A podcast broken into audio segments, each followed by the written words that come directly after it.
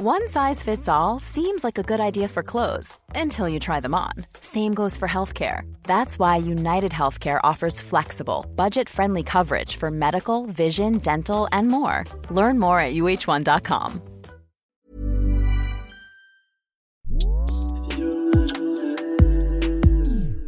Un petit bruit buccal subtilement dosé, le chip est en danger.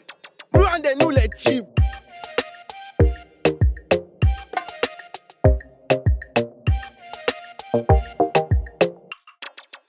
Vous êtes en télétravail, vous enchaînez les réunions en visioconférence, vous jonglez entre Zoom, euh, Teams, Skype, c'est un cauchemar, votre connexion n'arrête pas de sauter, vous en avez marre. C'est bon maintenant, on se calme, on pose le rythme, vous éteignez l'ordinateur, vous éteignez les onglets, vous éteignez tout, vous fermez les yeux, vous vous détendez. Je suis en, je suis en mode ASMR là. vous vous détendez et vous écoutez le chip. Bienvenue. Vous pouvez aussi regarder le chip, hein, puisque je le rappelle, nous sommes disponibles sur euh, YouTube. Vous pouvez nous chercher euh, le chip, L-E, espace, T-C-H-I-P. Il n'y a pas de, pas, pas de, pas de secret ici. Je m'appelle François Olac et je suis, comme d'habitude, accompagné de la fine équipe Mélanie Wanga Hello et Kevin Donna. Bonjour, bonjour. Kevin, est-ce que tu as réglé tes problèmes d'Internet? J'aurais bien aimé te dire que oui, mais non. Je, je suis encore sur euh, 3615 Internet, donc euh, j'ai pas la fibre optique à la maison, il n'y a pas la 4G euh, dans ma rue, donc euh, euh, le streaming c'est une torture. Vous avez l'eau chaude ou pas? On a, on a le chaude, on a tout, on a tout le confort, sauf euh, Internet en 2020-21, euh, pandémie, euh, tout le monde qui dématérialise et, et moi qui galère à uploader euh, une photo en, en story, si tu veux. Donc euh, c'est. c'est bah, pas ce que ça. fait comme à l'ancienne, tu sais, quand on avait les modems 56K et que quand tu mets une, une image, tu sais, elle se, tu sais, elle Ah s'affiche oui. progressivement. Non, alors c'est- pas progressif, mais euh, ça va euh, vraiment mouliner très longtemps. Euh, je vois le téléchargement en ralenti juste pour uploader là une- une photo en story, que des trucs Le comme ça. buffering. Ouais, ouais, ouais, c'est assez, horrible. euh, c'est assez fou, mais bon. Condoléances. Si vous nous écoutez depuis un petit moment, vous avez peut-être déjà écouté euh, cet épisode du Chip qui s'appelle Unpopular Opinion. C'est l'épisode 12 euh, du Chip dans lequel voilà, on essayait un petit peu euh, d'aller à contre-courant. On est contre l'opinion mainstream et on donnait un peu nos avis sur la pop On n'est culture. pas comme les autres. On n'est pas comme les autres, on est un peu plus underground. On donnait nos opinions, voilà. Moi, je me rappelle, j'avais un peu tapé sur, euh, sur Solange Knowles. Mélanie, tu, tu critiquais. euh, Shonda Rhimes. tu critiquais Shonda Rhimes et tout le Shondaland avec euh, Grey's Anatomy, etc. Ouais, J'avais reçu quelques hate tweets d'ailleurs à la Tout suite de cette chronique. Tout à fait. Kevin, t'étais sûr. Ah oui, toi, tu réhabilitais les, les, les Rasta blancs, si je me souviens bien. Je réhabilitais pas les rastas blancs. Je disais que je m'en foutais euh, des rastas blancs et que je voulais pas transformer ça en question de droit civique. Tu les réhabilitais. Euh, ben, on va un peu refaire la même chose, voilà. On va un peu vous, secouer les puces, on va un petit peu euh, à nouveau vous, vous, vous en mettre un peu plein la figure. On va, on va faire un, un nouvel épisode, Unpopular Opinion. Mais avant ça, on va faire un peu le retour aussi d'un truc qu'on aimait bien faire avant et qu'on n'a pas encore commencé à faire, qui sont les trash iconiques. Yes. Oui. Donc euh, je peux peut-être euh, commencer euh, la, la, la, la danse. Allez, c'est parti. Moi, j'avais envie de vous parler euh, de Michel, euh, de Michel Zecler. Donc, euh, vous, ça, vous vous souvenez, producteur Ouais. de, de, de musique qui a été euh, roué de coups par, par, des, par des policiers à l'intérieur même de, de, de son studio. Euh, l'affaire avait fait beaucoup de bruit. C'était en novembre 2020. L'affaire, l'affaire avait fait euh, euh, beaucoup de bruit. On, on- on s'en souvient. euh, les images aussi qui, qui, qui, qui ont tourné étaient assez, étaient assez choquantes puisqu'il s'avère que les policiers qui ont été impliqués dans l'altercation, dans l'agression, euh, ont été filmés par les caméras de surveillance euh, du studio de Michel Zecler Et des voisins aussi. et des Pour voisins faire aussi. une sorte de contre-plan. Ah oui, oui, il y a des plans incroyable. contre plans, Ouais. travelling, tout ce que tu Mm, veux. mm. Euh, ça a acheté la lumière évidemment sur euh, les, euh, l'affaire, enfin les, le problème des, des, des violences policières qui peut exister euh, en France, et puis sur évidemment les questions de, racisme euh, systémique. Euh, Zecler, il est, il passé dans tous les médias, il allait chez Hanouna, vous vous souvenez, c'était un peu, euh, c'était un peu le drama. Quatre policiers euh, inculpés, deux placés sous contrôle judiciaire, on en est plus ou moins. Euh, restés là, voilà. Et à présent, on apprend en fait euh, dans une interview sur BFM TV que Michel Zecler va créer sa, fondation, en fait une fondation à son nom, pour, je cite, réconcilier les jeunes avec la police. Qu'est-ce que vous en pensez, vous là comme ça, euh, à chaud hot take? Ah bah, J'en pense pas du bien, effectivement. Mais je pense que c'est avec l'âge, je, suis de plus en plus euh, désespérée et aigrie. Mais, euh, mais non, mais enfin, je trouve que c'est très français comme, euh, comme proposition. Et réconcilier jeunes et la police, enfin, ok, mais quand on est dans un, dans un contexte où il y a des violences policières qui sont même pas encore appelées comme telles par la société au sens large, je, trouve ça un peu compliqué. Quoi. Ouais. ce qu'il a dit en gros dans une interview, donc dans son interview à, BFM, je, cite cette histoire, donc l'histoire en question, euh, m'a amené énormément de témoignages de jeunes qui ont eu énormément de difficultés, qui ont traversé aussi ces choses-là. Et c'est vrai que j'ai créé une fondation et j'espère que j'arriverai à réconcilier les jeunes avec la police. En gros, c'est ce qu'il a dit. Donc on sait pas trop encore à, à quoi. Ouais, je- ce qu'il y aura dedans. Voilà, on ne sait pas encore qui va la financer, par exemple. On ne sait pas euh, quelles seront les actions concrètes euh, menées par cette fondation. Et je ne sais pas vraiment ce que Michel Zecler veut dire par réconcilier les jeunes avec la police. Donc moi, je lui laisse le, le total, le total bénéfice du tu doute. juges pas avant de. Ouais, voilà, je, je, je juge pas sur pièce et c'est pas du tout ce que je vais essayer de faire.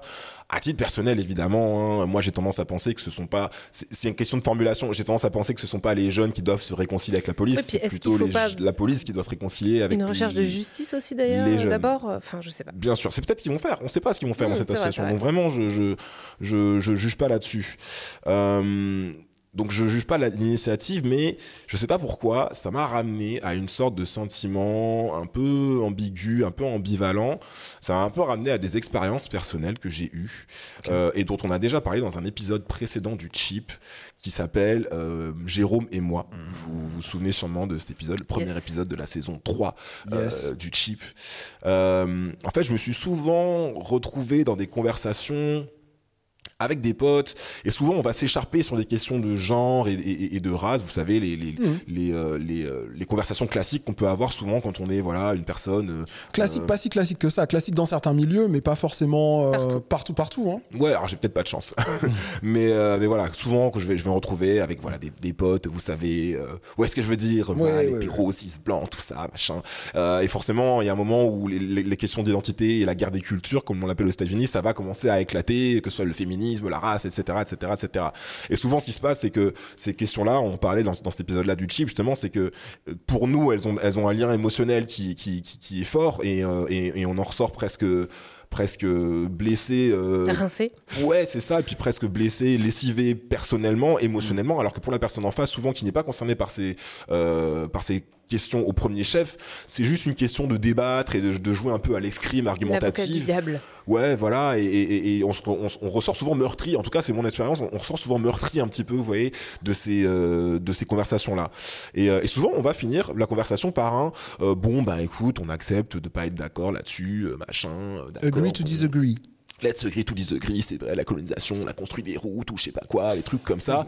Et, euh, et à titre perso, dans, dans une, euh, dans une, euh, dans une volonté en fait de ramener la paix sociale aussi avec ces gens-là et de, et de restaurer une sorte de lien qui mériterait de se, qui, enfin, qui, qui menacerait de se briser, je vais aussi sortir des, je vais presque m'excuser en fait. Je vais dire des trucs du genre ouais, non mais sans rancune, t'as vu, désolé. Je vais presque m'excuser d'avoir été presque véhément dans ces, dans ces, dans ces, euh, dans ces conversations en fait et, euh, et je, vais, je vais dire sans rancune alors qu'en fait si avec rancune en fait je sors de là et j'ai le seum et je me rends compte que tu vas jamais en fait admettre que ben je sais pas moi que euh, que non euh, on n'est pas fou les Donc là, t'es en train de dit- nous refaire l'épisode. C'est trop bien. Ouais, je, je, je pars un peu loin, désolé. Mais vous, vous, vous comprenez un peu Ouais. ce, que, ce, que, ce que je veux dire?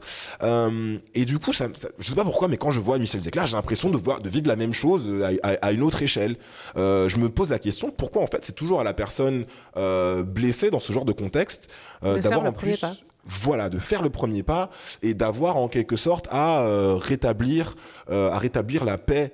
Moi, ça me fait penser, euh, c'est un sentiment un peu ambivalent. ambivalent vous, vous savez, ce même avec le chat qui est euh, dé- déchiré, euh, déchiré en Qui deux. essaye de euh. ré- réconcilier Ah non, ses parents, c'est ça? Ouais, voilà, c'est ça. En, en- en Tu même connais pas temps, ce même Non, je connais ah, pas, C'est parce que t'as plus internet, le, ça. le- le chat qui est déchiré en- en- entre entre deux, deux, deux sentiments quoi. Ben, moi je suis un peu comme ça, c'est un peu un sentiment violent. J'ai un, j'ai un peu envie, j'ai j'ai un peu envie de retourner des voitures et en même temps j'ai pas envie de, de, de, de me de me couper d'une certaine personne.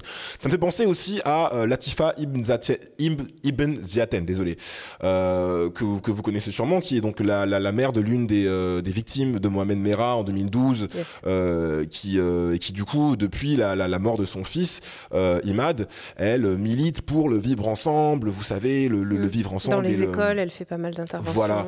elle, elle, elle milite dans, dans les associations dans les dans les écoles pour en gros la, la citoyenneté le respect de la France le respect de l'identité puis aussi un petit peu euh, du coup pour euh, la réconciliation on va dire avec euh, l'islam en France quoi elle lutte contre l'islamophobie pour faire simple. Et quand je vois ça je me dis mais c'est elle qui a perdu son fils en 2012, c'est elle qui a été victime de, qui est victime aujourd'hui d'islamophobie parce que elle, elle porte un voile, c'est elle qui a été victime aussi du djihadiste, du djihadisme, comment ça se fait que ce soit elle en fait qui fasse tout ce tout ce travail de, de, de réparation en fait? Michel Zecler, c'est pareil. J'ai l'impression que c'est la victime qui tente de restaurer la paix et de réparer ce que l'agresseur euh, à briser. Et voilà, et c'est un truc que moi j'ai très souvent vécu en fait, euh, mais à, à, mon échelle, hein, en mode micro-agression, vous savez, euh, conversation avec des potes. Ouais. Je suis sûr que ça vous arrive aussi, franchement. Ah bien, bien sûr, bien sûr, bien sûr. Je, je, voulais juste dire un truc oui. sur l'annonce. Moi, j'ai pas vu la nouvelle, donc j'ai pas de truc à dire si c'est bien, si c'est mal. Il, évidemment, il, il, fait ce qu'il veut, mais ça me fait penser à plusieurs choses. La première, c'est les jeunes et la police. Les jeunes, c'est qui? Il y a des jeunes qui ont de très bons rapports avec la police. Mmh. Donc, et, qui, et, qui, pourtant se retrouvent. bref, enfin, Non, non, mais ce que je veux dire, c'est que oui, oui, mais.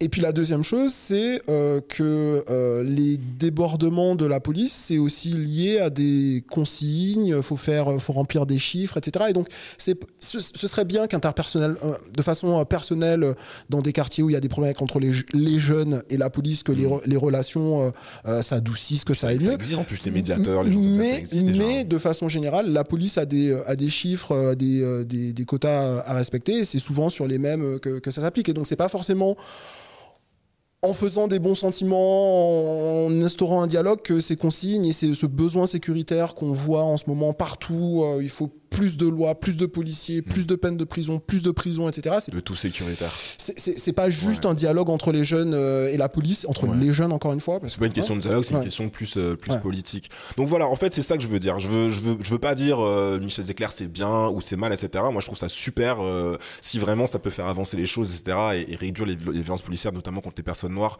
Je trouve ça super ce que Michel Zecler il fait. J'ai juste l'impression que ça devrait pas être à lui de, de faire ça, en fait, d'avoir à faire ça, de porter ce fardeau et, euh, et, et, de porter cette charge. Et, et moi, je, je, voudrais juste rajouter quand même qu'il y a eu plusieurs scandales récents euh, de oui. euh, ce qu'on a découvert que la police s'envoyait comme euh, message sur Facebook et sur WhatsApp Bien qui, sûr.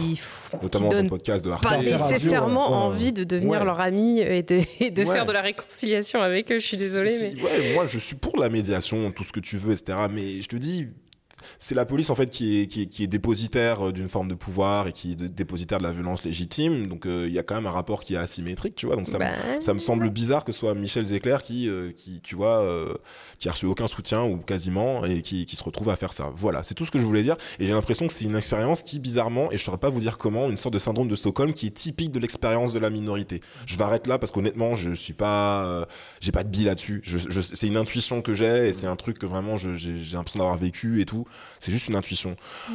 Voilà, donc du coup, je vais pas devenir ni un trash euh, ni un iconique parce qu'évidemment, c'est un, un, problème compliqué et nuancé. Je vais mettre un. Un triconique? Un triconique ah. euh, à Michel Zecler. Ça faisait longtemps. on rentre dans le vif du sujet. On, on commence va avec fâcher les, les gens. Ouais. les populaires euh, opinions. Bon, euh, full disclosure, euh, disclaimer si vous voulez. On a préparé euh, l'épisode. On sait à peu près euh, de quoi les, les, uns et les autres vont, vont, parler. Mais je vous demande quand même, euh, de feindre de... la surprise. Ouais, voilà. En mode, ah, donnez-moi votre meilleur surprise resting. Ok, ok, ok. Non, j'allais dire surprise resting beach face. Non, je, je, je, je, je suis très fatigué aujourd'hui. français aussi, frère. Ouais, faut, faut aussi.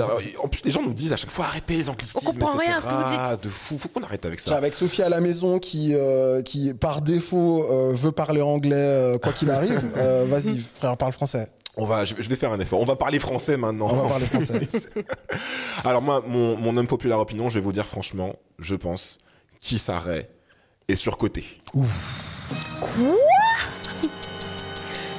Je vais, je vais vous la refaire parce que je, je trouve que vous n'êtes pas assez surpris. je vous la refais. Je pense franchement que Issaré est surcoté. Non Voilà, ça c'est de la surprise, c'est ça qu'on veut entendre dans le chip. Alors évidemment, je sais très bien que la plupart des gens qui nous écoutent euh, vont être absolument choqués, euh, triggered, triggered qui veut dire euh, offusqué. offusqué. J'arrête l'anglais. Enclenché. Euh, merci à, à, à, l'entente de cette de, de, de, cette nouvelle. Je vais sûrement me faire lapider en sortant du, du, du studio. évidemment, Issaré, elle a un, un, un talent de, de, de fou. la meuf, elle est scénariste, actrice, productrice. Elle elle dirige son, son, son label de musique. Euh, Insecure, c'est c'est sûrement l'une de mes séries préférées, toute époque, tout tout tout genre euh, tout genre confondu. Elle a commencé euh, sur YouTube et maintenant elle est à Hollywood. Elle a commencé sur YouTube. Eh, nous aussi, on est sur YouTube. Peut-être que demain. Euh, Hollywood. HBO, ouais. on sait jamais, mec. On peut rêver. Euh, Issara, elle a 36 ans. Elle a eu genre 45 nominations à des tas de, vous savez, des tas de, de, de, de cérémonies différentes. Euh, elle a eu un BET Award pour la meilleure actrice dans Insecure, etc. Des fois, je compare sa vie et, et, et- et la mienne. ça Mais il faut comme ça. pas, il faut pas. Ouais, bah des fois, je La le. meuf, elle est allée à Stanford. Enfin, c'est bon. Elle quoi, fait Stanford vois. Mais oui. Ah, elle le dit pas, ça. hein. Non, elle dit le pas. dit pas, ça. il, y avait, il y hein. avait de la money hein, chez elle. hein, Ok, t'inquiète, d'accord. On hein. se rencontre en France en plus. je Ah crois. bon non, Donc, ok, d'accord. She comes from money. Ok, j'arrête de parler anglais, désolé.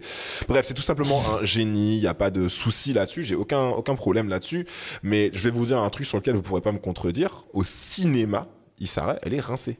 Est-ce que vous avez déjà vu un film euh, J'allais dire, je peux pas te contredire parce que je l'ai jamais vu au cinéma. Mais Donc, euh, t'étais pas avec nous quand on était allé voir non, Little non, non, j'étais pas là. J'étais en Ah, vacances ou un truc comme ça. Tu sais, le film où. euh, où, mais euh, j'étais, moi, je l'ai, moi, je l'ai vu plus tard, hein, Little aussi.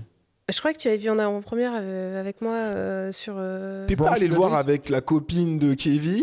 Il y avait un bail comme ça. Mais Oui, en tout non, cas, je l'ai vu. non. Je sais plus, mais je l'ai vu et, euh, et c'était pas bien. Bon, voilà, merci. Donne-moi ton avis en, en vraiment en deux mots, Mel. T'as pensé quoi, par exemple, de Little? C'était chaud. Bah en fait, euh, Little, c'est l'histoire donc euh, Non, mais de, de de t'inquiète, je je résumerai de la petite après fille tout. qui Ouais, devient ouais. grande. Enfin, en fait, Ouais, c'est- big à l'envers, quoi. Hmm. Euh, c'était le trailer était très bien. Mhm. Euh, je trouvais que c'était, il y avait plein d'acteurs noirs cool que j'aime bien. Regina Hall et tout, donc il s'arrête. et en fait, le film, enfin. C'est ouais, c'est pas presque un niveau de téléfilm en fait. C'était pas fou. C'était pas, fou. bien réalisé, pas bien écrit, pas bien joué. Et c'est le seul film, du coup, avec Issara que t'as vu?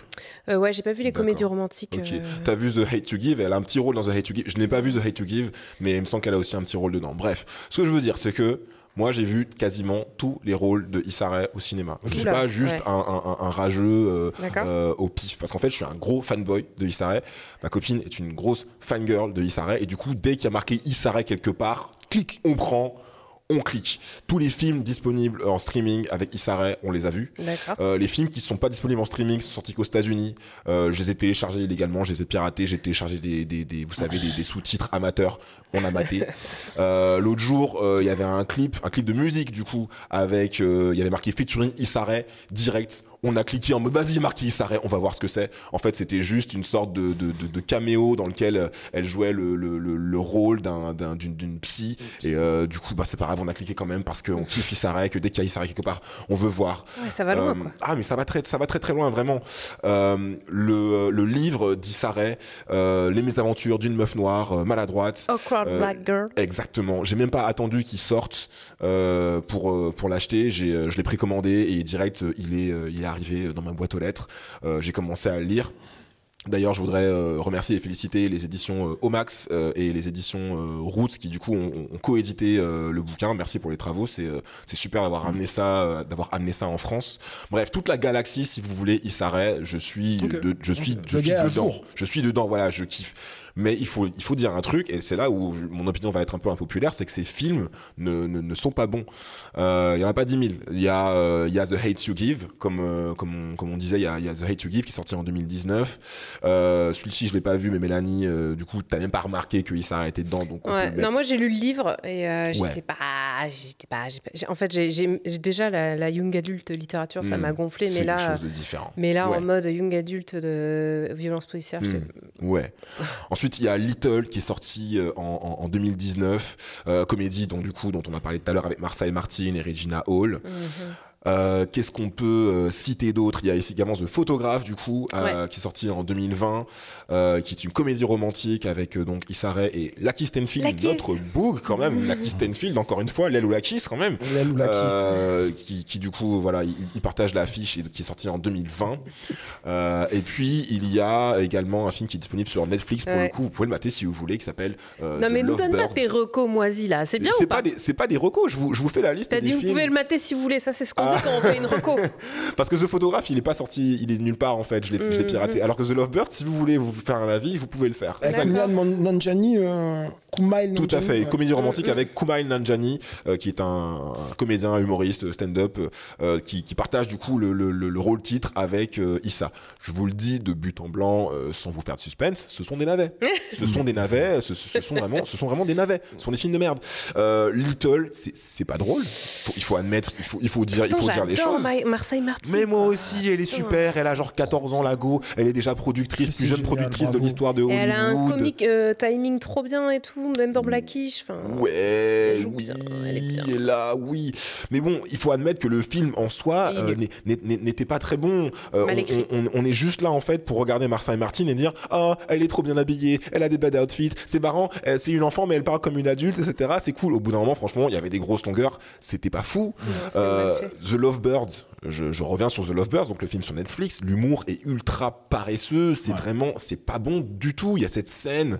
En gros, c'est l'histoire. Donc en gros, euh, Issa Rae est en couple donc avec du coup euh, euh, Kumail Kumail. Na- Na- Nanjiani. Ils sont un couple au bord de la rupture, genre en mode ils sont, ils ont quasiment décidé de, de, de, de rompre. Et ce qui se passe, c'est qu'ils sont dans un, dans un taxi et, et, et, euh, je- je- enfin, dans une voiture. Leur voiture est, est- est détournée. Je sais plus comment ça se passe, mais en gros, ils sont, ils se retrouvent témoins euh, d'un crime crapuleux, d'un meurtre crapuleux vraiment. Et euh, sans le vouloir, ils sont, ils mettent de l'engrenage euh, dans euh, une organisation criminelle euh, euh, très dangereuse, vous savez. euh, et c'est le, c'est le pitch classique Ah de oui, la comédie des, des gens qui ont rien demandé et qui se retrouvent dans une, dans une machination criminelle. quoi. Exactement. Et il y a cette Mm. scène nulle où la go, en fait, je je vais pas vous rencontrer dans les détails, mais en gros, euh, Issa Rae, elle passe la moitié du film euh, sapée dans un onesie, vous savez, les espèces de, de, de, de pyjama en une Ouais. pièce, en mode licorne, machin. Et en gros, à un moment, il, il un s'infiltre. ça. Un peu furry. euh, tellement pas.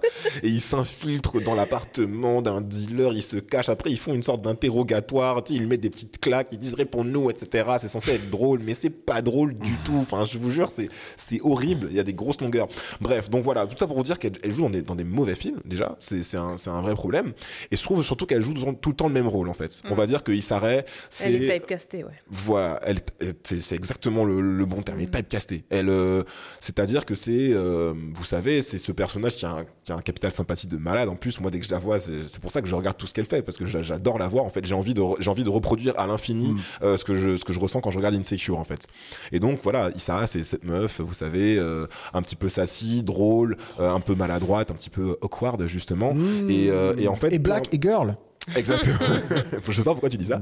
Euh, et en fait, euh, dans, euh, dans, dans tous ces films, on a, on a envie de l'appeler Issa, en fait. Comme si c'était le même rôle, comme si c'était elle-même dans tous ces films, comme si c'était la meuf de Insecure euh, ou la meuf euh, en, en C'est vrai, que quoi. c'est pas vraiment des rôles de composition. Quoi. C'est pas des Ça rôles fait de penser un composition. peu aux, aux acteurs, euh, aux rappeurs acteurs, tu sais, euh, Ouais. le, le gars a une grosse Ouais. persona, donc tu le prends Method pour amener Man, machin, Snoop mais Dogg, qui font qui Ouais. font la même chose et ça me pose aucun problème parce que comme je vous dis moi je peux voir Issa en boucle je m'en fiche le problème c'est que je veux au moins qu'elle me fasse rire et je veux au moins que le film que je vais regarder avec Issa du coup soit bon le problème c'est que euh, ce n'est pas le cas j'étais fan avant j'étais un gros fanat pendant, pendant ma, ma prime jeunesse de Zoé Deschanel vous savez Mhm. euh, l'actrice un petit peu New Girl. voilà New Girl avec la 500 jours avec Summer là. exactement ma comédie romantique Trop bien, préférée trop bien. Je l'ai revu il y a pas euh, longtemps.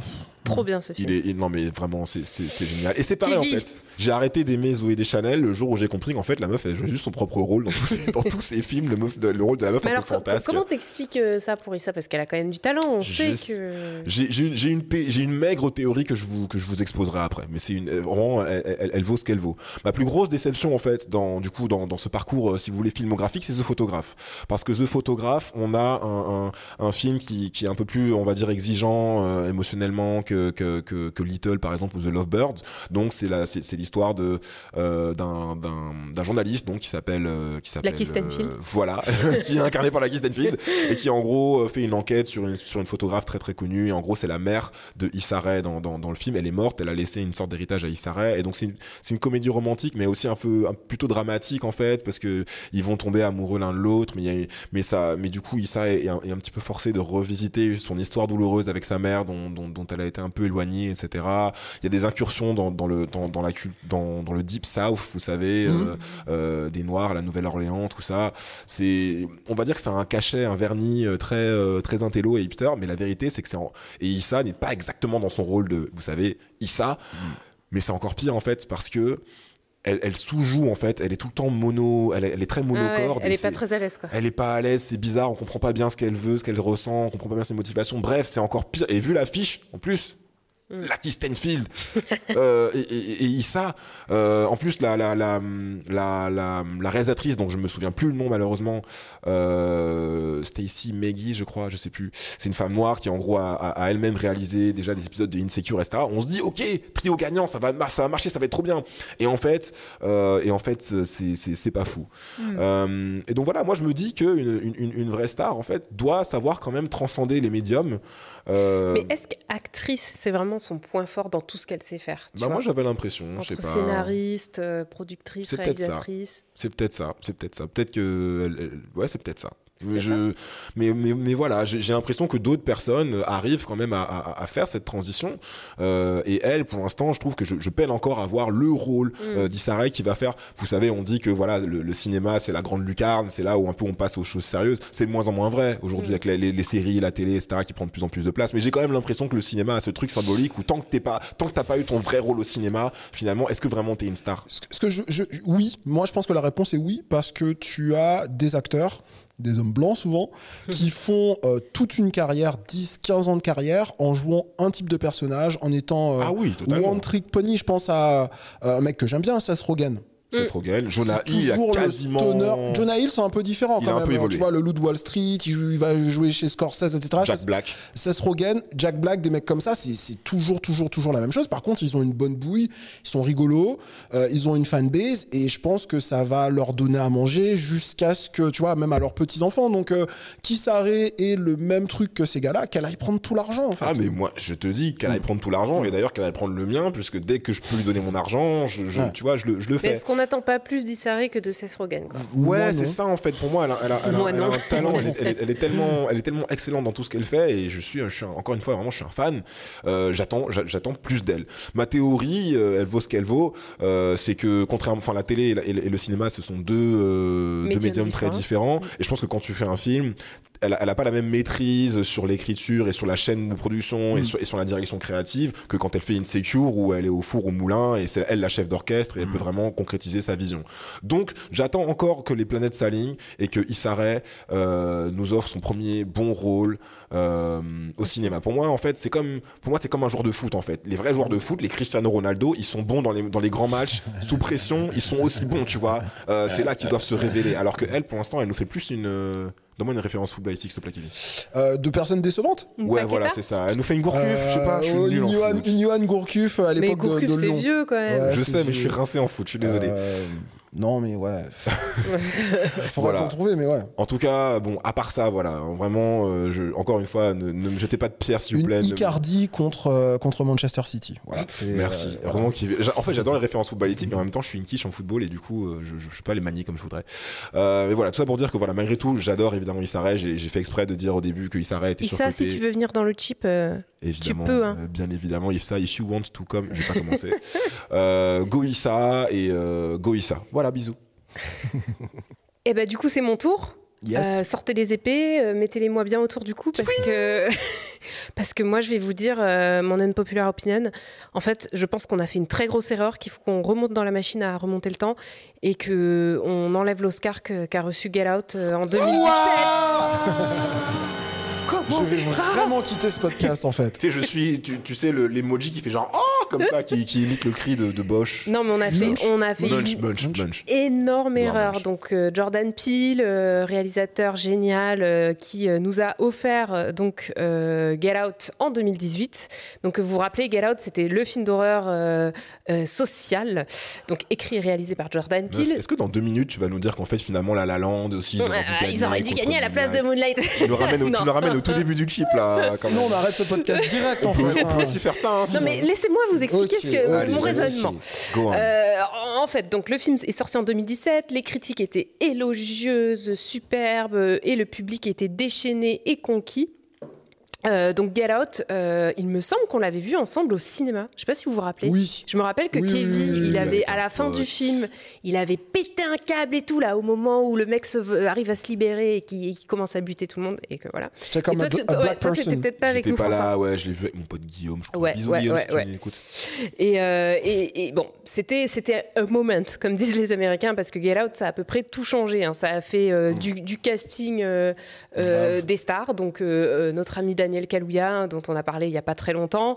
Euh, notre ami, tiens, je ne sais pas si vous le connaissez, euh, Lucky Stanfield, vous avez déjà entendu Ah, parler bon, de je lui sais pas pourquoi il revient autant ces temps-ci, mais lui aussi, c'est mon beau goût. Euh, ouais, ouais, ouais. Et puis, euh, et puis même l'impact culturel de ce film sur la communauté noire et même la communauté globale au sens large, le Sunken Place, quoi. Ouais. Le Ou- moment ou, où... ou- ou même le, le truc qui est devenu presque un code lorsque tu vois un noir en train de faire, des, de faire le coon euh, et que tu cries. Est-ce que tu, est-ce que tu, est-ce que tu peux. euh, C'est Out, c'est celui-là.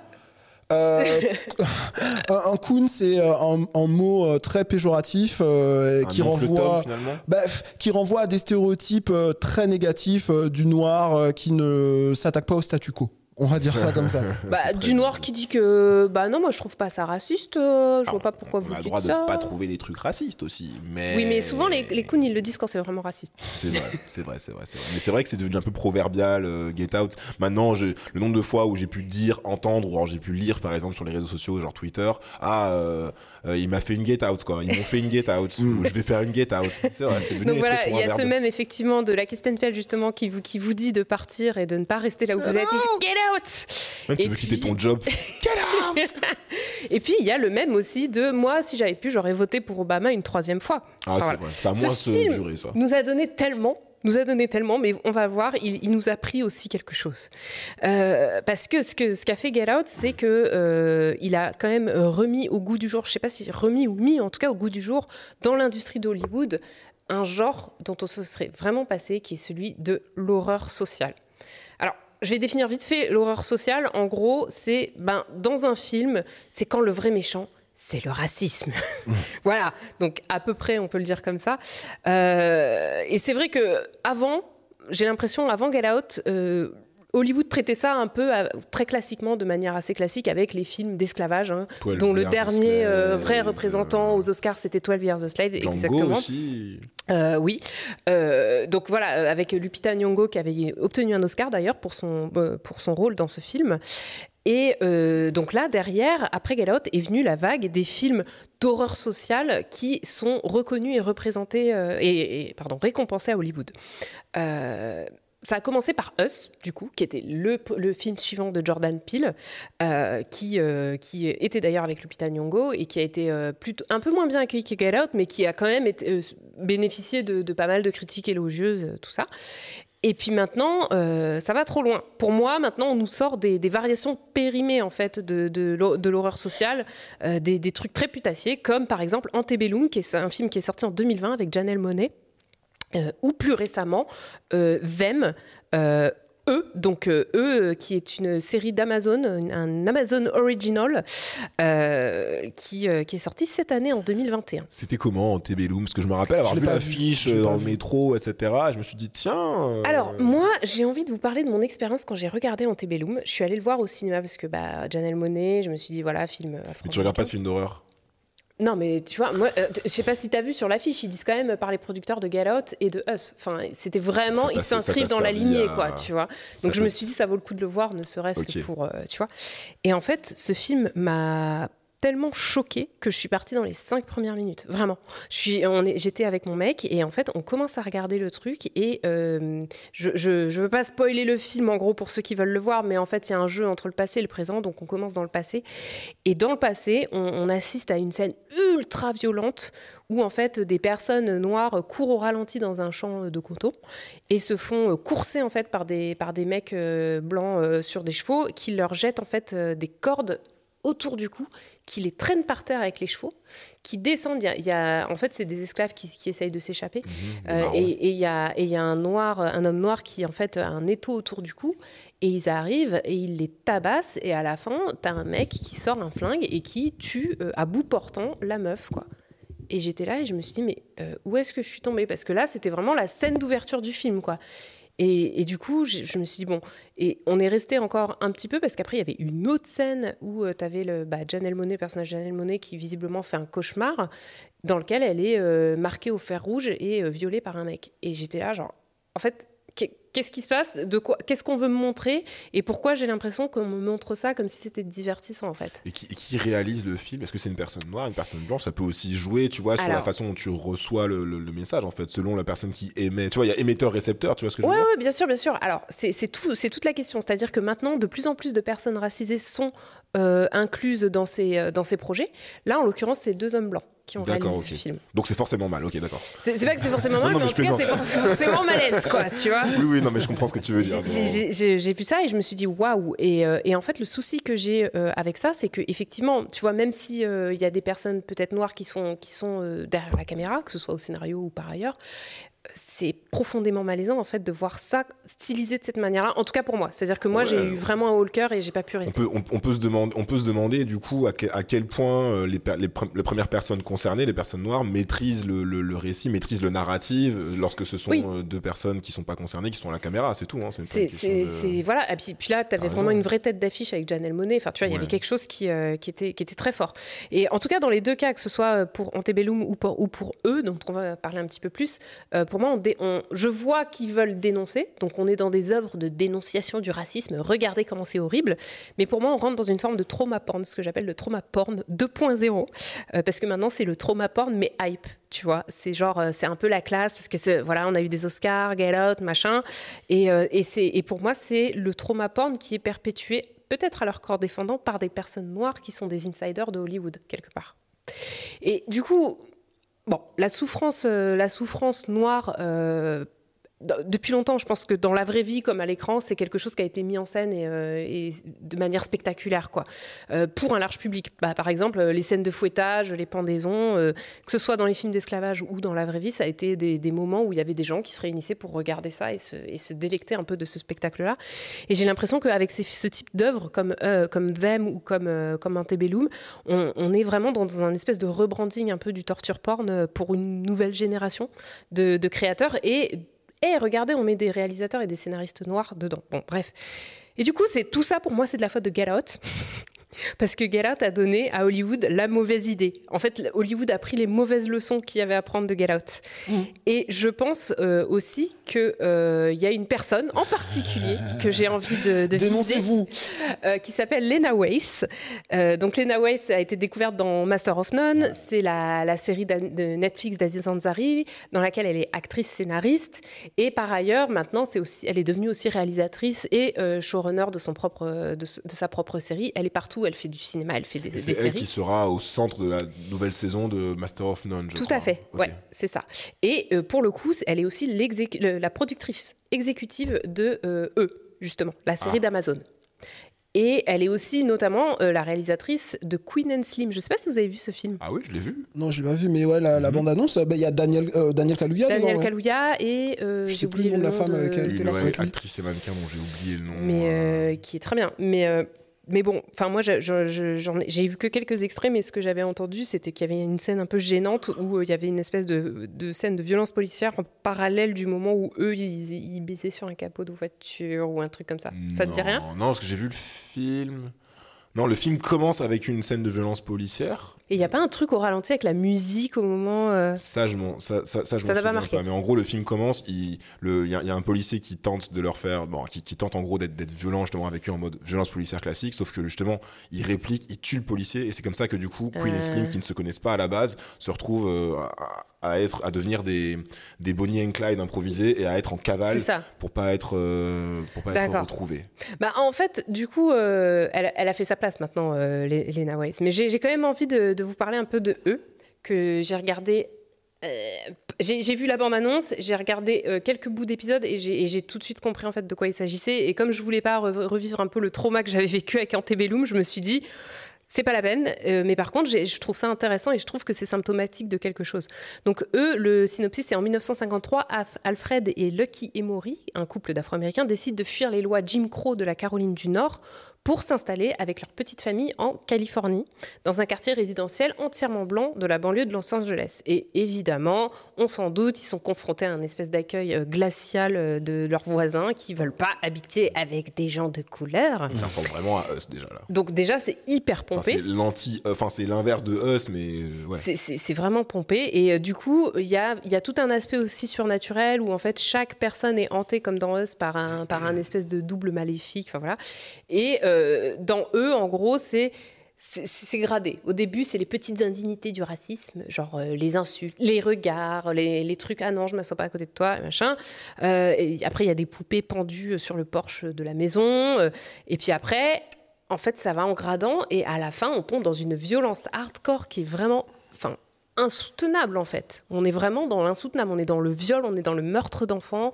Enfin, c'est, c'est, je, je- je ne comprends pas en fait. euh, mais, mais je, vais, je, vais, je vais terminer sur ça. Mais moi, je, je suis vraiment choquée en fait que ce genre de, de, de- d'œuvre soit financée euh, si gaiement et, et promue si gaiement par Hollywood. j'ai une question.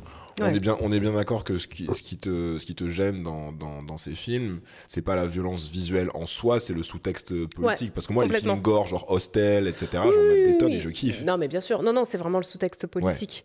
Parce que, en fait, pour moi, ce qui, le, ce qui est gênant, et je, je pense que je l'ai déjà dit, mais en fait, moi, moi j'en ai marre du trauma porn, enfin, en tout cas de cette vague-là, parce que. Ok, on dit ouais, voilà, regardez, on met des acteurs noirs, on donne, on donne des rôles aux noirs, enfin, parce qu'on dit ah, il n'y a pas assez de noirs à la télé. Et regardez, on met des scénaristes et des réalisateurs noirs, mais en fait, c'est pas des œuvres qui sont faites pour un public noir. Enfin, pour moi, je, Ça, Waithe, c'est- difficile à estimer ce qui est fait pour un public noir ou pas. Bah, ne serait-ce que dans, dans, dans eux, il y a tout, il y a plein de moments, euh, tu vois, historiques qui remis- euh, remettent en question l'histoire, c'est quoi les lois de Jim Crow et tout. Enfin, franchement, quand tu es une personne noire aux États-Unis, tu es quand même au courant de ça. En fait, j'ai vraiment l'impression que euh, quand tu montres, tu vois, pendant 10 épisodes, des noirs se faire traiter de N-word, euh, euh, de noms d'animaux, de singes, de machin, que tu montres un enfant noir se faire tuer, tu montres une femme noire se faire violer, des noirs pendus. Non, non, je, je- je- je suis d'accord avec toi. Je pense qu'il y a vraiment, de toute façon, Hollywood, un, un côté euh, allons exploiter un filon. C'est-à-dire que, par exemple, je voyais ça sur euh, tel type de film de science-fiction qui va cartonner alors que personne ne s'y attendait. Tu peux être sûr que sur les deux années qui suivent, tu vas avoir le truc. Mm. Mais par contre, sur le, le fait de représenter des noirs, de la violence et des choses comme ça, je pense que, et c'est pas nécessairement pour aller à l'encontre de ce que tu dis hein, du tout, mais c'est que de toute façon, dans l'horreur en général, tu as souvent un sous-texte politique. Donc si c'est des, si c'est des blancs uniquement tout le temps, qui parlent d'eux-mêmes, etc., tu vas avoir les, euh, on va dire, les démons euh, du blanc américain qui va avoir peur, je sais pas, du couple interracial, du grand remplacement, etc. Si tu fais des films qui sont d'horreur, qui sont centrés sur les noirs, tu vas retrouver euh, les lois Jim Crow, euh, la ségrégation, euh, euh, les pendus. C'est vrai, euh, que c'est c'est ce qui m'a plu et c'est ce qui a plu à beaucoup de gens dans Get Out. C'est justement euh, que pour une fois, le film euh, recentrait et, et- et racontait les angoisses que tu as, on va dire spécifiquement, quand tu es une, une Oui, personne noire. pour- Et il arrivait à lui donner en plus ce truc universel qui Pour fait que tout le monde a flippé. Enfin, ouais. Pour moi, c'est la différence avec Get Out et tous, tous les films qui sont en train d'arriver et toutes, les, toutes ces séries qui arrivent, c'est que l'intention n'est pas la même en fait. L'intention de Jordan Peele n'était pas de dire je vais montrer le truc le plus dégueulasse qui peut arriver à une personne noire et pour montrer à quel point c'est c'est un- c'est insoutenable. Sachant que j'ai j'ai des quotes que j'ai notées que je, je voudrais vous, vous, vous soumettre parce que je les trouve assez intéressantes. Donc, euh, juste pour finir sur le fait que de ce qu'on voit dans ces séries, donc on, on voit des enfants noirs se faire tuer, des femmes noires se faire violer, on voit des noirs pendus, on, voit des noirs marqués au fer rouge, brûlés vifs, sur une musique moderne, I have only eyes for you. euh, parce que le gars, on lui a mis un, on lui a mis un, on lui a cautérisé les yeux, quoi, et des couleurs ultra stylisées. Il y a vraiment quelque chose, moi, qui me met profondément mal à l'aise. Et je l'ai déjà dit, il me semble, dans le chip, et j'ai envie de le redire, c'est une série qui montrerait des chiens, par exemple, subir ce- cette violence-là, ne serait pas greenlightée à la télévision. Je peux faire un point Godwin ou pas? Non, non, on va s'arrêter là, on va s'arrêter là. C'est bon, Ça va aller, François, je pense. bon, c'est bon, c'est bon. Et du coup, moi, la question que je me pose, et je pense que la question qu'il faut se poser, c'est pour qui sont faits ces films et ces séries? Et pourquoi tu en parlais l'autre fois dans l'épisode euh, sur, euh, sur euh, Judas and the Black Messiah. Pourquoi Hollywood décide de financer ces films? Ah oui, ça c'est. Oui. Et si somptueusement, parce qu'une série en 10 épisodes sur Amazon Prime avec des acteurs connus, des costumes, des machins et tout, c'est pas, ça coûte pas 2 euros à faire. T'es en-. T'es en train de dire qu'il y a un agenda? J'ai en tra- je suis en train de dire qu'effectivement, il y a une- un concept de filon, qui se sont dit, Ouais, il y a un bon filon, mais c'est aussi des histoires, je pense, qui leur plaisent. Euh, Ah aux oui, oui, d'accord. Mais parce que je croyais, Et- que tu, je croyais que tu suggérais une sorte d'agenda, et là, j'aurais dit, pour moi, c'est c'est aller trop loin que de dire Ah non, non, non. C'est les non, non. francs-maçons, c'est les Ouais, francs-maçons. c'est ça, genre, c'est le, c'est le complot, Non, non, quoi. non, je suis pas dans la C'est théorie juste du complot. il y a- il y a de la thune à se faire, quoi. Il y a de la thune à se Euh, faire et c'est et c'est une ouais. forme d'entertainment qui, Ouais, pour ouais. moi, revient euh, à ce truc qu'on disait de la violence, tu vois, qui était subie par avant, où tu avais des foules de gens qui, qui venaient, qui regardaient, qui disaient Ah, c'est cool. Pour moi, on, est- on, dans ce- Hmm. cette dynamique-là. Et du coup, donc, euh, eux est créé et showrunné par Little Marvin, qui est un, un réalisateur euh, afro-américain. La série est réalisée par des hommes blancs. Et donc pour moi, euh, quand j'ai lu une côte de Little Marvin, ça m'a instantanément il s'est grillé à mes yeux. Je vous dis ce qu'il a, ce qu'il a dit. Il a dit J'ai réalisé que je voulais une scène, en parlant de la scène de viol, euh, c'est un viol donc de plusieurs hommes blancs qui violent une femme noire. J'ai réalisé que je voulais une scène qui crèverait l'écran, attraperait le spectateur par la jugulaire et le forcerait à comprendre l'histoire de la violence envers les corps noirs de ce pays. Donc, corps noir, hein, on va encore citer ta, ta ici parce que ça vient de lui. hein. Et, et- et du coup, euh, là, c'est complètement. euh, ce, ce terme est complètement retourné parce que c'est hyper déshumanisant, pardon, de, de parler de corps noir dans cette situation, je trouve. Et, et pour finir, ce qu'il disait, il disait si je me contentais d'une scène comme vous l'avez déjà vu avant, une scène de violence policière ou une scène d'histoire d'esclaves, eh ben ça, ça créerait de la distance parce que le spectateur il va se dire ah non mais ça je l'ai déjà vu, euh, ça me fait rien. Alors que là c'est tellement abominable que vous ne pouvez pas le voir comme ça. Et donc c'est en ça moi que je dis que Enfin, je sais pas quand- vous ce que vous ressentez quand vous voyez ces scènes-là. euh, C'est compliqué, c'est la, question Mais- éternelle de ce qu'il faut montrer ou pas montrer. Bah, c'est surtout qu'est-ce qu'on Euh, ressent. En fait, moi, j'ai pas. Enfin, je vois une, scène d'esclavage, je vois Lupita Nyong'o qui se fait fouetter, ou je vois, ou je vois Michael B. Jordan qui se prend une balle euh, par un policier. Et je suis pas. euh, ah non, ça c'est bon. deux, deux choses. Tu me demandes mes réactions. Il y a deux trucs. Je vais euh, à la fois, encore une fois, je suis désolé, je suis relou sur ces trucs-là, mais complètement aller de ton côté et être pas d'accord. Je, je me souviens qu'à l'époque où Django est sorti, euh, j'avais un groupe d'amis blancs qui voulaient aller le voir et qui étaient sur plein de questions, tu vois, assez taquin, assez humour, etc. Et en fait, je m'étais pris la tête avec l'un d'entre eux en disant j'ai pas envie d'aller voir Django Unchained avec vous. Pas Voilà. avec Bah, vous. Pas, avec vous. pas avec vous. Je vais le télécharger, le regarder chez moi, déjà. Euh, euh, et, le, et le deuxième truc, en même temps, je pense que. euh, putain, je vais encore être celui qui défend les blancs, mais je pense que tu fais une scène, euh, tu prends une scène, tu réalises une scène avec un noir qui est attaché et un blanc qui est en train de fouetter euh, le, un noir. Sur 100 blancs qui regardent la scène, il y il y en a combien qui se réjouissent? Si tu me dis il y a 95% des blancs qui adorent ça, etc., je te dis on a un problème. Moi, je pense que la grande majorité des blancs en 2021, même ceux qui sont pas intersectionnels, déconstruits, etc., ils sont assez mal à l'aise aussi Mais, avec cette mais moi, je, pense que c'est une représentation avec la- laquelle les personnes, euh, en tout cas de l'Académie des Oscars, est plus à l'aise que de voir des personnes noires euh, en super-héros, par exemple. Enfin, franchement, c'est quelque chose dont, dont je suis Mhm. à peu près certaine.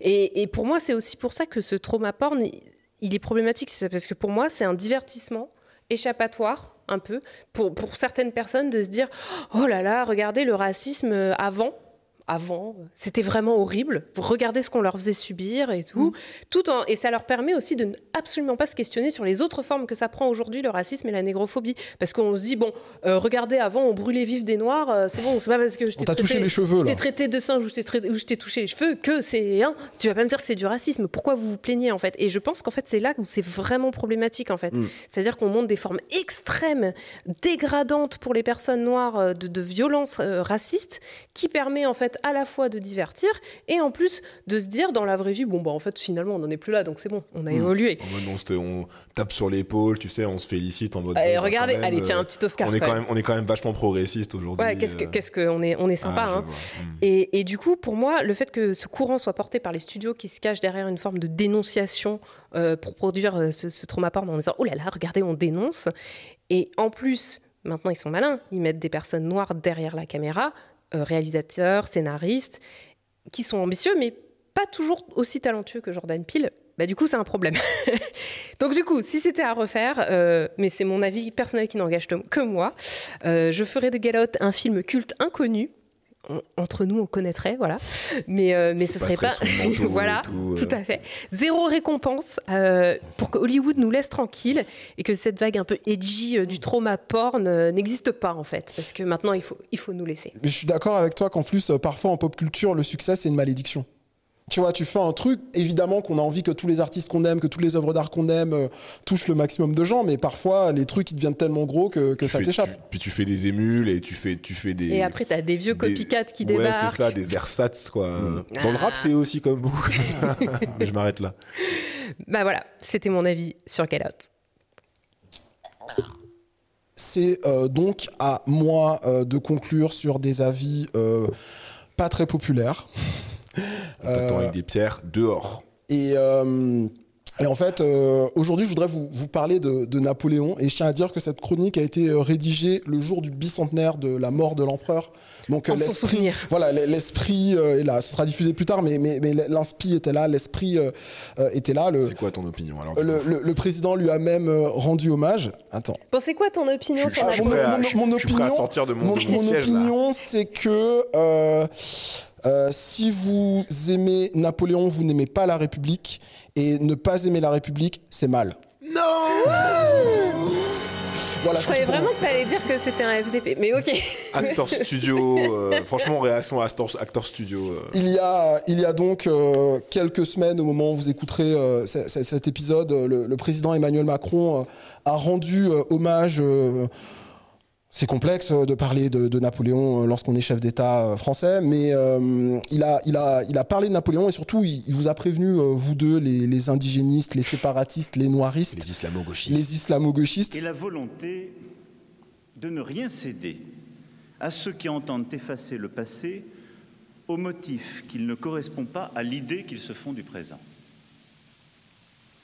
Non. Non. Napoléon Bonaparte est une part de nous. Bah, ça, c'est vrai. Il l'est parce que dire son nom continue de faire vibrer partout mille cordes d'imaginaire. Bon ben voilà. Les canonnades de la campagne d'Italie, l'entrechoquement des sabres d'Austerlitz, les suppliques Voilà, bon, bref. on a compris. On a euh, compris. En vrai, il a raison, hein, Ok, c'est une Paul part de nous. hein. C'est une part Mais- de mais- nous et mais- ça fait vibrer des cordes. Je sais pas dans quel sens. Mais il n'est pas d'accord que je sois allé renverser des statues l'été dernier, c'est ça? Alors, on va, on va partir du début. Déjà, ce que, ce que je disais, c'est mon, mon opinion impopulaire. C'est pas tellement que Napoléon est FDP, etc. Bon, ça, on, y a- y a- voilà. Mais c'est plutôt cette espèce de contradiction qu'on a entre tradition euh, napoléonienne Et et, euh, modernité et- et- et- macronienne. non, mais et république. C'est-à-dire c'est- qu'aujourd'hui, C'est quand même une, une figure relativement positive dans la dans, dans l'inconscient collectif. Napoléon, c'est un peu comme De Gaulle ou d'autres personnages historiques. Il est généralement plutôt bien perçu, quoi. C'est Ah, mode, c'est- ok. c'est- il ça, a- inconscient ça de qui ça dépend, ça dépend C'est déjà de qui, le- mais ça dépend aussi des périodes. C'est-à-dire que aujourd'hui, les gens qui te disent que euh, si t'aimes pas Napoléon, c'est parce que euh, tu te centres sur tes petites différences, etc. c'est- C'est c'est une façon de simplifier, de raccourcir l'histoire. Mais partons du début. En fait, le, le mot république euh, en France, il est hyper galvaudé. Il est, exploité à toutes les sauces et, dans le discours politique français euh, en 2020-2021, on, on présente la République presque comme une, exception euh, française. Et on la définit jamais, parce que c'est très difficile à définir ce que c'est une, république. Mais ce qui est important, déjà, je pense, pour, commencer, c'est de dire que l'Iran, les États-Unis, la Chine sont autant des républiques et légitimes à être des républiques que, la France. Et, et ce mot république en France, il prend. Des proportions un peu.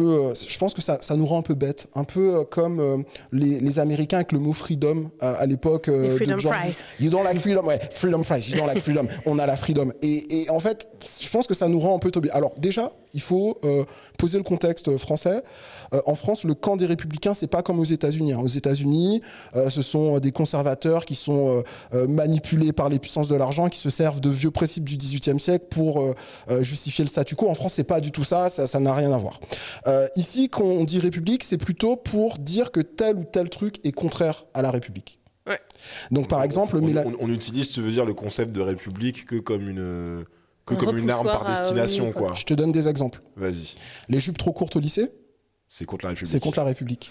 L'écriture inclusive, C'est contre la République. On ok. fait un jeu. euh. Adorer un autocrate qui a renversé la première République, placé des membres de sa famille sur tous les trônes euh, d'Europe et orchestré le rétablissement de l'esclavage. Est-ce que C'est pour la République. Ben, voilà. Et donc c'est là. Non, ça, ça va. Ça, c'est pas anti-républicain euh, euh, tranquille. Donc en fait, on vit une période où on est en pleine Napoléon mania. Euh, donc on a eu donc ce- cet hommage du, du président, des expos, des émissions, et puis surtout un retour en force des reliques de tout ce qui a été euh, euh, touché par Napoléon prend des, des proportions assez extraordinaires. Il y a des gens fantastiques comme ce euh, euh, Pierre-Jean Pierre-Jean Chalençon. Chalençon, qui est le fan numéro un Oh euh, de, Napoléon. putain, Donc, mais il je- cumule, lui, hein. je replace euh, le, le- le- le contexte. Euh, Pierre-Jean Chalençon, il, s'est fait vraiment connaître du grand public il y a quelques semaines, quelques mois, euh, parce qu'il organisait euh, au Palais Vivienne des, des petites sauteries. des petites sauteries, des dîners euh, en plein confinement, en pleine pandémie, avec euh, des puissants, euh, et- etc. Et puis il a fini par dire que il fait ce qu'il veut, on est en démocratie. Euh, En République. Gardien du, gardien du patrimoine. Et tu vois, quand tu, quand tu vois ces objets, quand tu vois un peu ce lieu, bah, tu comprends mieux un peu le personnage que je suis. C'est aussi pour ça que j'ai une forte gueule, parce que je défends le patrimoine, la France, nos valeurs, nos, artisans. Et que quand des fois je vois que tout, tout part à vous, à vous et à, à Dia, C'est eh pas bien, ça l'expression. Donc c'est pour ça que je, je suis aussi des fois un râleur et que je défends un petit peu bah, ce qu'a fait notre civilisation bah, depuis, depuis tant de siècles. Et qu'aujourd'hui, bah, ça part un peu en vrille. Nos valeurs, notre France, notre pinard, bon. notre terre. Alors, Napoléon, c'est pas, c'est pas une, une passion nouvelle. En fait, c'est des cycles. Euh, la première fois qu'on a eu euh, une folie euh, de Napoléon, c'était génial, bah, c'est au moment de la mort de Napoléon. Parce qu'en 1821, euh, lorsqu'il meurt, en fait, ça fait six ans, donc il est plus euh, empereur. Et on l'a oublié, c'est un peu un, un- un loser. Et donc, il y a la mort de Napoléon qui va un peu le remettre euh, sur l'actualité. Puis deux ans plus tard, il y a euh, le, le mémorial de Sainte-Hélène qui euh, réécrit un, un petit peu euh, euh, l'histoire. Mais aujourd'hui, voilà, on est euh, sur les chiffres ronds, on est sur les 200 ans euh, de Napoléon. Et il y a déjà cette première bataille de, notre époque, euh, la bataille histoire contre mémoire. Enlever une statue de Napoléon, une statue de Colbert, c'est effacer l'histoire. Bon, c'est pas tout à fait ça l'histoire. Et on, est passé de, la guerre des, mémoires à la guerre des mèmes, où en fait, aujourd'hui, ça se tape juste sur la tête en disant non, Napoléon, il était génial, Napoléon, il était euh, euh, horrible. Moi, ce que j'ai envie de, de voir, c'est le contexte dans lequel on a euh, euh, des discussions euh, au sujet de Napoléon en, en 2021. Aimer ou ne pas aimer Napoléon, ça veut dire des choses de, de l'époque dans laquelle euh, on est. Alors aujourd'hui, euh, il y a quelques, jours, quelques semaines, on a eu un, un appel de généraux euh, en retraite à la En guerre civile, euh, voilà, un rappel à l'ordre, un homme providentiel. Je pense que dans un contexte de 2021, on ferait mieux de s'apesantir sur... Apesantir, apesantir? Sentir. s'apesantir sur, euh, par exemple, les 60 ans euh, du putsch d'Alger, où on a des, des généraux euh, qui refusent euh, euh, l'autodétermination du peuple algérien, et plutôt parler de, ben, parfois en France, on a une tradition autoritaire avec une armée qui reste pas toujours très bien à sa place. Peut-être qu'il faudrait parler de ça au lieu de bêtement euh, vénérer. Un petit chef. Donc ça, c'est euh, une autre, euh, un, un exemple. Autre chose aussi qui aurait été intéressant de mettre encore un peu plus en avant, euh, c'était ça. C'était la, la commune de, de- de Paris, euh, J'ai entendu parler des 1871 trucs- de certains trucs autour de la commune là en ce moment. ça prend pas la même ampleur euh, au niveau national. Je pense que tu en as entendu parler dans des probablement dans des milieux islamo-gauchistes Ouais, pour dire ouais mais en fait nanana, clairement. nanana, les femmes ont participé à la commune, euh, les ouvriers étaient là, etc. Mais une des cibles justement de la commune, des, des, des communards, c'était une statue euh, Napoléon, la colonne Napoléon, euh, place euh, place Vendôme. Donc l'amour pour Napoléon, la haine pour Napoléon, il y a rien de de très nouveau euh, dans tout ça.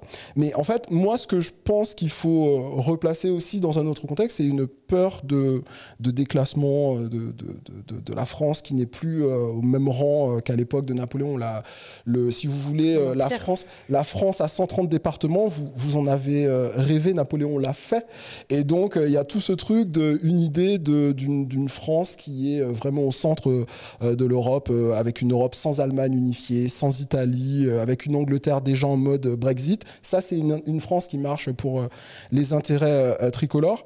Et, et en fait, à chaque, moi, je peux comprendre ça parce qu'à chaque fois que je me balade en Europe, dans les pays euh, frontaliers, euh, je me dis comment se fait-il que euh, Monaco, la Suisse, la Belgique, ça fasse pas partie de la France, alors que la Martinique, la Nouvelle-Calédonie et la Réunion, euh, au calme, euh, c'est la France. Donc euh, il y a une certaine contradiction. Et donc je comprends que si l'armée française a envie, euh, a des fourmis dans les jambes et a envie euh, de, s'exercer un petit peu, ils n'ont qu'à, euh, je sais pas, aller imposer la liberté au Liechtenstein, aux îles anglo-normandes, ça ne me posera euh, aucun problème. Donc ça c'est un premier truc où on a beaucoup de choses à reprocher euh, à Napoléon au niveau, euh, au niveau européen. Il y a notamment euh, un début de polémique en 2015 avec un projet de, euh, de pièce de 2,50 euros. C'est les Belges qui ont eu cette idée. Une pièce de 2,50 euros qui vient commémorer les 200 ans de la bataille de Waterloo. Donc ils ont euh, fait la pièce, etc. Et euh, vous savez pourquoi ça s'est pas fait? Pourquoi? Parce que la France a dit non. Bah, on a perdu. On a perdu Ah, à bah Waterloo, oui. François, putain. Oui, oui, oui. On va pas se faire vrai, troller euh, par, les, euh, par les Belges. Donc euh, voilà, il y a, y a tout ce truc où euh, comment faire pour concilier euh, la mémoire de Napoléon et, euh, et le projet européen? Mais. Kevin, est-ce que tu vas mettre les pieds dans le gombo Attends, Ouais, parce que depuis attends. tout à l'heure, là, tu Moi, danses j'attends, autour là. du truc, tu dis pas les termes, tu parles La pas pièce de français. 2,50 euros, là. Attendez. Il y a déjà au niveau européen toutes les distances, toute les, les- la distanciation, distanciation sociale qui a pendant des décennies été nécessaire euh, euh, à l'égard de Napoléon. C'est-à-dire que les, les présidents passés, euh, il y avait d'autres bicentenaires, commémorations de euh, Austerlitz, etc. Et ils se sont toujours tenus à une distance raisonnable de Napoléon. Pour une première raison, c'est que bah, justement pour construire le projet européen, c'était peut-être pas une très bonne idée de vanter euh, le mec qui a roulé euh, sur toute l'Europe pendant une dizaine d'années. Et puis la deuxième chose, c'est que euh, dans les années 40, il y a un petit moustachu qui est venu se, recueillir devant le tombeau de Napoléon. Donc vraiment, cette idée que Napoléon avait été une source d'inspiration pour tout ce qui s'est passé de sombre, etc. Donc ça, c'est ça, c'est un premier truc. Et puis ensuite, oui, effectivement, il y a la question assez importante, assez centrale de l'esclavage. Et je dois dire que même du côté de la Fondation Napoléon, même du côté des fans de Napoléon, en 2021, plus personne ne nie ou ne cherche à dire que ça n'a pas existé, etc. Tout le monde est d'accord pour dire que Napoléon a rétabli l'esclavage et que c'était mal. Hein, Dans Ouais. l'ensemble, les gens disent ça. Bon, est-ce qu'ils appellent ça un crime contre l'humanité ou est-ce qu'ils appellent ça morale, une j'ai faute entendu, morale, euh, sur une erreur, Inter. une bourde euh, Voilà, non. Un Le- petit euh, rappel des faits. Euh, L'esclavage, donc euh, dans le dans le, le monde colonial français, les colonies françaises a été euh, aboli entre euh, 1793 1794 jusqu'à 1802, où avec ce fameux décret du, du 20 mai 1802, Napoléon euh, rétablit euh, l'esclavage dans, les colonies. We Et, go euh, again. et ça va avoir, et ça va avoir des conséquences majeures déjà euh, au niveau des, des colonies françaises. Donc on a euh, euh, la révolte euh, à, à Saint-Domingue qui va euh, euh, repousser l'expédition euh, de Leclerc euh, envoyée par Napoléon, beau-frère de Napoléon, qui va mourir euh, à Saint-Domingue. Et puis le 1er janvier 1804, Saint-Domingue qui devient Haïti. Et puis à côté de ça, en, en parallèle, même juste avant, on a euh, la Guadeloupe où des officiers libres de couleur menés par Delgrès euh, euh, ben, euh, on va dire, résistent, tentent de résister à une expédition euh, euh, envoyée par la France, sont euh, euh, débordés et, euh, au lieu de se rendre, préfèrent, euh, préfèrent mourir. Ce qu'il y a de très intéressant dans tout ça, c'est que cette histoire, elle est racontée, elle a très, très longtemps été racontée un peu comme, un- comme une sorte d'astérisque. C'est-à-dire, euh, c'est pas cette petite histoire euh, marginale et lointaine qui va euh, gâcher. Qui va empêcher de célébrer. qui va empêcher La de, beauté de de célébrer l'empire euh, napoléonien. Tu vas, à Fort-de-France euh, en Martinique, t'as une, euh, t'as une T'as la statue de Joséphine de Beauharnais décapitée. Mais alors, il paraît qu'elle est partie, la statue. Ah ben euh, moi ça fait deux ans que je suis pas rentré, mais Non, la dernière ouais. fois que j'y étais, elle était là. Moi, on m'a dit sur là. Twitter, parce que j'en ai parlé, on m'a dit Ah, la statue, il n'y a plus rien, il n'y a plus rien à décapiter, on l'a enlevée. Je Ah bon? Je crois qu'elle est toujours, enfin, je crois qu'elle est toujours là, mais qu'elle a qu'ils ont jamais remis la tête en fait ils ont lâché Ils ont l'affaire lâché. sur la- ouais ouais elle est restée et il y a une sorte de il y a une sorte de, de, de, de tag il à vendre etc bah, en gros voilà Joséphine de Beauharnais la, la, la femme de Napoléon euh, qui est née en Martinique il y a beaucoup de gens qui disent aussi que c'est elle qui a un peu convaincu son, son mari bah, on sait pas trop ce qu'il en est Non, c'est- beaucoup Ouais. plus complexe que ça. Ouais, ouais. Elle était fille aussi elle-même de. Elle, alors, elle vient, elle vient, créole, elle vient, elle, elle vient donc d'une famille de Béquet, la famille euh, tachée de la pagerie, euh, donc les, les colons qui sont les, les, les possédants bien évidemment, mais à l'époque le lobby colonial euh, au début euh, des années 1800, il est très puissant et c'est pas en fait, c'est pas des décisions qui se prennent sur l'oreiller, c'est pas Mhm. juste ta, ta- ton compagnon, Non, ta non, compagne il- qui te dit vas-y Il rétablis y avait des l'esclavage. intérêts C'est- financiers. Il y avait des énormes intérêts financiers, puis il y avait une vision aussi euh, du monde. Et ça, c'est quelque chose qui est très bien euh, expliqué dans, dans un livre euh, que je suis en train de lire en ce moment, qui s'appelle La démence coloniale euh, sous euh, Napoléon. Et en fait, ça montre trois choses très intéressantes sur euh, cette période du rétablissement euh, de l'esclavage. Et trois points, trois points importants, c'est le revirement, l'ampleur et la persistance, euh, ou la résistance plutôt. Le, le revirement, c'est en fait souvent on a tendance un peu à, à atténuer euh, le rétablissement de l'esclavage en disant non mais c'est l'époque. Il En y avait fait, des gens qui n'étaient pas pour. hein. le, le- le- le truc, c'est que s'il y a un rétablissement, c'est qu'il y a eu une abolition. Donc, Mm. c'est ce qui rend aussi la France un peu exceptionnelle dans le sens négatif, c'est que c'est le le pays. premier pays qui abolit l'esclavage. Genre, il y a quoi, on abolit l'esclavage? Et puis, c'est le premier pays qui dit bon. En fait, c'est mieux quand même. Et, euh, et qu'est-ce qui explique ça? C'est aussi un changement de régime. C'est euh, on passe d'une république à un, Un pouvoir empire. beaucoup plus personnel, euh, à l'empire, euh, etc. Je, ri- Donc, je- oui. je fais juste une pause parce que je rigolais parce que j'ai- je disais à chaque fois qu'on on fait un épisode du chip, j'ai l'impression tu sais, que t'es- qu'on est dans le bus magique et que toi, tu es la, la- la prof qui nous conduit et que François et moi, on est derrière. Mademoiselle qui est en tête. que nous, on J'ai est jamais regardé, mais ça me fait plaisir. Je vois le générique, jamais. je vois le générique mais Ah j'ai jamais bon regardé un épisode T'as jamais regardé le bus magique Sur le Non. fleuve de l'amour, le bus Non, magique. Silence les enfants. Sensation. C'est- ah, vous, êtes, dis- vous êtes dissipés. Assieds-toi bien sur la disais Installe-toi sans hésiter. En place. Excuse-moi. Je disais d'abord un revirement, c'est-à-dire donc franchement la France qui va complètement changer son fusil d'épaule et passer de nous sommes pour la liberté universelle à oui bon Pour les Noirs, quand même. euh, voilà. Et puis ensuite, c'est l'ampleur de la démesure. Ça aussi, c'est hyper intéressant. C'est que la, la question de, de cet empire colonial, c'est pas juste la Guadeloupe, la Martinique ou Sainte-Lucie ou Saint-Domingue, etc. C'est vraiment une vision du monde avec des grands empires qui s'affrontent. Euh, par exemple, on a tous entendu parler de la campagne d'Égypte de Napoléon. En fait, c'est euh, l'idée, c'est aussi de bloquer euh, l'accès des Britanniques de la Méditerranée vers les Indes. Et donc ça se passe euh, par Et- l'Égypte. On a déjà des très très gros empires avec euh, des euh, logiques de compétition, de monopole, de, de trucs comme ça qui sont très intéressants. Et puis le troisième point qui est aussi très intéressant dans, dans le travail de d'Yves Benoît, c'est la persistance ou la résistance en tout cas aux autorités françaises. C'est-à-dire qu'on imagine que parce que Napoléon a changé d'avis, voilà, c'est l'esclavage Ouais. que tout le monde, et je parle pas forcément euh, des résistances sur place, euh, aux anti de résistance à l'esclavage, je parle même de la société euh, en France avec des gens qui vont continuer à, à réfléchir, à s'opposer à l'esclavage. Donc ne pas déjà mettre ça dans une sorte de contexte du début des années 1800 et de dire de toute façon personne n'avait jamais rien dit. Non, les Lumières justement, on dit que Napoléon c'est quelqu'un qui va poursuivre l'œuvre des Lumières et les exporter à travers toute l'Europe. Ça dépend quelle partie des Lumières. L'œuvre de Pour qui plutôt ça, ça dépend pour, qui, et puis ça, et puis population ça dépend quelle partie des Lumières. Si tu es euh, obsédé par, je sais pas, euh, euh, les questions euh, juridiques, le code civil, etc., effectivement, c'est peut-être une avance extraordinaire. Mais euh, par exemple, si tu penses à des gens comme Condorcet ou l'abbé Grégoire qui ont pensé, euh, qui ont réfléchi à la question de je dirais pas de l'égalité totale entre les hommes, mais au moins de la question de la liberté, de l'esclavage, etc. Ben, cette partie-là des Lumières, euh, Napoléon, c'est pas tellement, tellement son délire. Donc voilà, Euh, il y a aussi plein de questions, de citations euh, qui sortent sur Napoléon, sur est-ce que Napoléon était raciste, est-ce qu'il n'était pas raciste, qu'est-ce que le racisme, est-ce qu'on peut parler de racisme à, l'époque? J'ai une citation et Mélanie, tu vas me dire si tu penses que c'est raciste. Vas-y. Tu vas me dire, Shoot. tu vas me dire en quoi c'est raciste. Euh, si juste était à la Martinique, j'aurais été pour les Anglais. Je suis pour les Blancs parce que je suis blanc. Comment as-tu- comment a-t-on pu accorder la liberté à des Africains? Croyez-vous que si la Convention avait su ce qu'elle faisait, elle eût donné la liberté aux Noirs?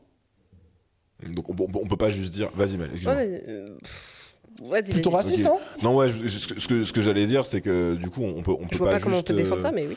on peut pas juste dire que Napoléon c'était un, un homme de son temps. C'est ça que tu veux dire en fait, parce que l'argument qui va venir, c'est ouais, euh, Napoléon, ok, peut-être qu'il a rétabli l'esclavage, mais à l'époque, euh, tout le monde était, euh, on va dire, plus ou moins pour ce statu quo. Et là, t'es en train de dire que non, il va. Un, peu, il va un peu plus loin Il que ce que lui loin. impose Il va un peu l'époque. plus quoi. loin que les autres. Euh, Alors, il y, a- il y a des gens qui vont, qui vont se plaindre en disant oui, mais bon, c'est cité un peu hors contexte, etc. Donc, on sait pas de quoi parle. Si ça se trouve, il, il parle des dames, ou il va jouer aux, essais- aux Ouais, échecs, et donc il explique qu'il est pour les blancs parce qu'il est blanc. Mais en fait, non, effectivement, il est dans un contexte où on parle de la, de- du rétablissement de, de l'esclavage et surtout d'une situation compliquée dans laquelle la France se trouve euh, en 1802. La France vient de signer une paix qui va être provisoire avec l'Angleterre et récupère la Martinique qui pendant presque une décennie avait été euh, occupée par les Anglais et donc l'esclavage n'a pas été aboli en Martinique. Et donc Napoléon, il est euh, face à un choix.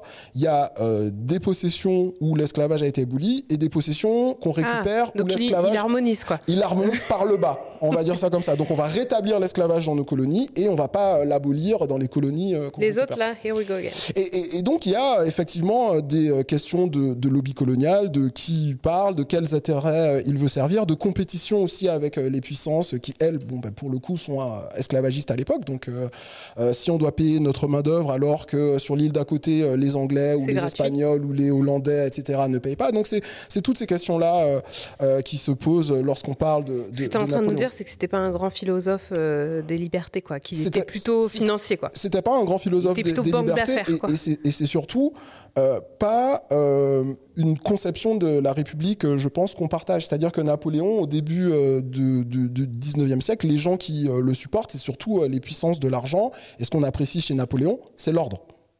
C'est euh, quelqu'un qui va, qui va mettre un peu euh, fin à une récré euh, de 10 ans où euh, il y a plein de paroles de liberté, de ceci, de cela, d'égalité, sur la question des femmes. Euh, le, le- Ouais, le- les le femmes co- redeviennent des mineurs. le, le- Mm. le code Napoléon pour les femmes, c'est aussi euh, une forme de retour en arrière. Alors il y en a qui vont dire mais non, mais ça protège Oui, le foyer, ça protège un papa, une maman, etc. Ça protège ma main dans ta figure. Tu voulais, tu voulais réagir, François? Je Non, je- non, je non, je voyais, J'ai l'impression de voir les, les non, non, rouages je, qui je- tournaient.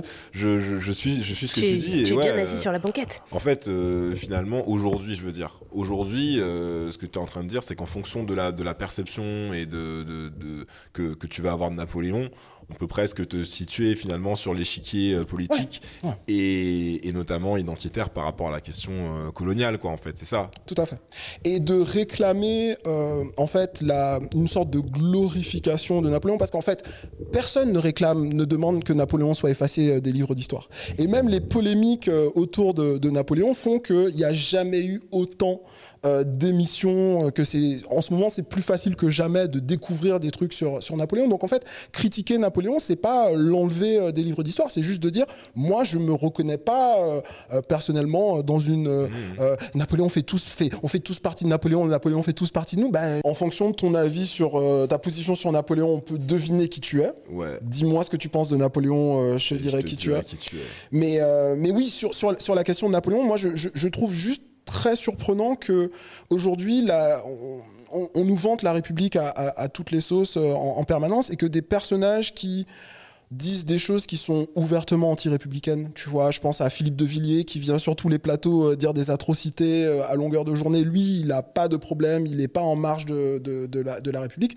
Et toi, tu viens dire, oui, mais en fait, euh, je pense que Napoléon, enfin, il n'a pas toujours été très gentil avec la Guadeloupe. ça se voit sur les courbes démographiques, etc. On te fait, toi, par contre, euh, la République, tu l'aimes ou tu la quittes. Et c'est ce genre de, truc qui, moi, me fait m'arracher euh, les quand, cheveux. tu, quand, tu fais, quand tu fais partie des, des damnés de la Terre, comme Ah. l'autre, euh, tu tiens, tu portes pas Napoléon euh, dans, dans, dans ton cœur en fait, Mm. et, euh, et c'est- vraiment, c'est vraiment révélateur. Euh, vous avez peut-être écouté ce morceau de Youssoufa, euh, ce classique inénarrable euh, qui s'appelle Éternel recommencement, dans lequel c'est moi c'est la première fois que, j'ai entendu ça en fait. C'est la, première fois que j'ai appris en fait quelque chose sur Napoléon que je savais pas.